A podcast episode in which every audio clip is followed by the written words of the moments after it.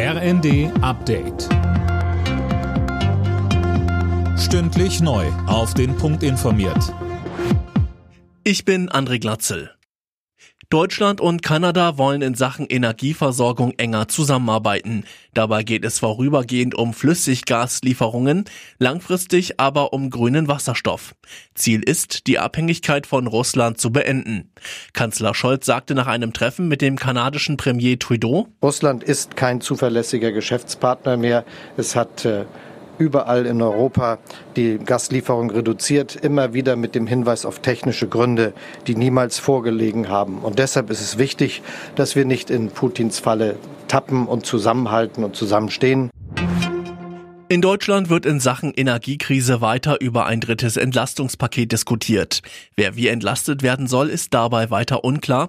Da ist sich die Ampel noch uneinig. Union und Linke fordern, dass auch an Rentner und Studierende gedacht wird. Im Winter könnte die Wirtschaft in Deutschland schrumpfen. Davon geht die Bundesbank in ihrem Monatsbericht aus. Und in Sachen Inflation ist das Schlimmste wohl auch noch nicht überstanden, Philipp Rösler. Richtig, die Experten der Bundesbank rechnen schon jetzt im anstehenden Herbst mit Inflationsraten von rund 10 Prozent. Das wären nochmal eineinhalb Prozentpunkte mehr als im Juli. Dafür sorgen vor allem die steigenden Energiekosten und dann fallen ja auch Tankrabatt und 9-Euro-Ticket weg. Aber auch die anhaltenden Lieferengpässe treiben die Preise in die Höhe. Das alles sorgt wiederum dafür, dass die Menschen in Deutschland momentan eher nicht in Shoppinglaune sind.